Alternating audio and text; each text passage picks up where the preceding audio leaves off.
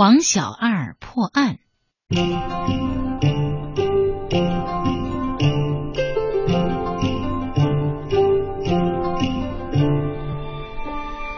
从前呢，在浙江杭州一带有一个叫王小二的聪明人。聪明的王小二啊，可真是声名远扬呢。据说，就连当地的知府啊，都亲自登门拜访，请他到县衙做事，还特地封给他一个稽查的官儿，专门负责查办案件、抓捕罪犯。王小二真的有这么厉害吗？难道他像孙悟空一样，也有一双火眼金睛吗？听了下面的故事啊，你就明白了。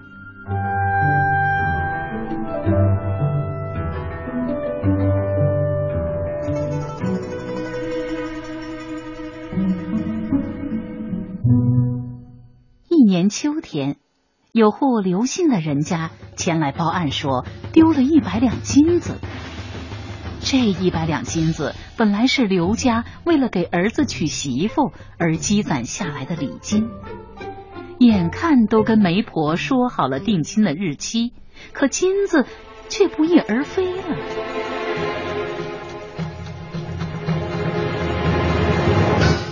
刘家人又是伤心又是气愤，急急忙忙的赶到官衙，请稽查王小二一定要抓到窃贼。找回他们丢失的金子。王小二马上到刘家侦查，却并没有发现什么有用的线索。回到府衙后，他反复思考着案情，一个人在院子里的梧桐树下走过来走过去，坐立难安。忽然，一片叶子从树上落了下来。正好落在他的头上，这不是才初秋吗？怎么树叶这么早就落下来了？王小二心中好生惊讶，他于是问一旁的捕快：“这是怎么回事？”捕快回答说：“回大人，这棵树是今年春天移栽过来的，它的根儿还没有长稳，所以叶子落得比较早。”嗯。刘家隔壁院墙边的梧桐树，为什么叶子也掉了一大半呢？这事情肯定有蹊跷啊！王小二若有所思，忽然他心里咯噔一下，当即决定去那户人家好好查看查看。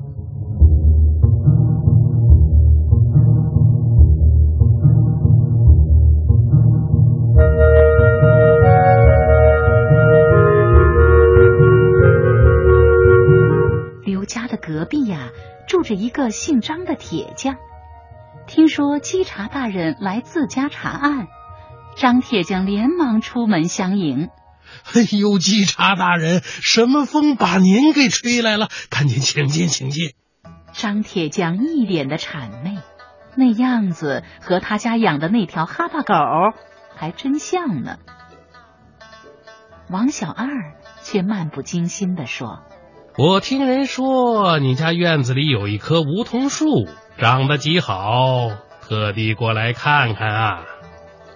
王小二边说边走向张铁匠家院墙边的那棵梧桐树。这梧桐树树干笔直，繁茂的树枝甚至伸到墙那边的刘家。不过，虽然树枝茂盛，树冠也很漂亮。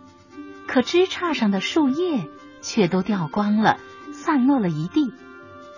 王小二看到这些，心中有了数。哎呀，这棵树的确长得不错，可就是叶子落得太早了，怕是地下的水分不充足吧？如果把它移栽到别处就好了。是是是，哎，稽查大人对这个很内行嘛。我我正打算明年春天将它移栽到别处呢。张铁匠还是满脸堆笑，可脸上的肌肉啊，却控制不住的一抖一抖的抽搐着。这一切可都被王小二看在了眼里。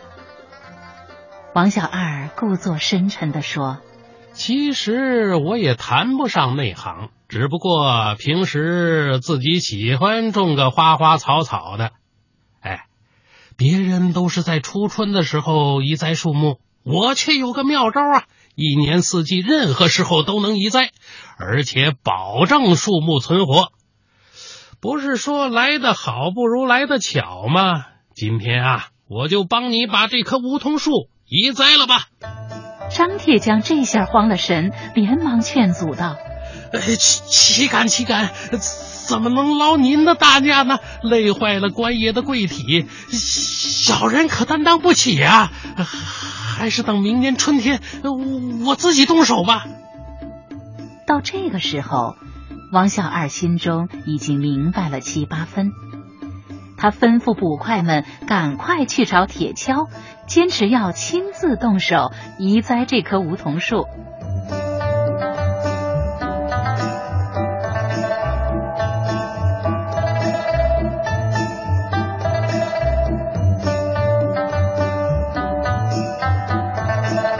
王小二一锹一锹的挖土刨根，张铁匠呢，只见他脸色越来越白。额头上黄豆大的汗珠不停的冒出来。不一会儿，王小二就在梧桐树下挖出了一个大坛子。打开坛子一看，不多不少，正好一百两黄金。张铁匠这时早就瘫软在地，不经审问，他就如实招了。原来。张铁匠一天无意中听到隔壁刘家夫妇在商量给儿子娶亲的事，听到了这一百两黄金的聘礼，便起了坏心。于是他隔三差五就在院墙角的梧桐树边晃悠，终于被他逮到机会，看到了刘家人藏金子的地方。趁刘家人去媒婆家谈亲事的时候，张铁匠就偷偷的翻过墙。溜进刘家，偷走了这一百两黄金。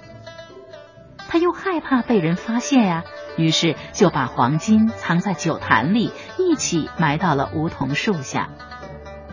本以为这么大棵、枝叶繁茂的梧桐树，没人会对他起疑心，但由于张铁匠埋金子时破坏了树根，树叶缺少了足够的养分。因此啊，还没到深秋，就都纷纷落下了。王小二靠着一片落叶，就查明了这桩没有任何线索的失窃案，一下子名声大噪，被大家称赞为断案神人。就连杭州一带的小偷之间，都流传着这样一句顺口溜，说是天不怕地不怕，就怕府里王吉查呢。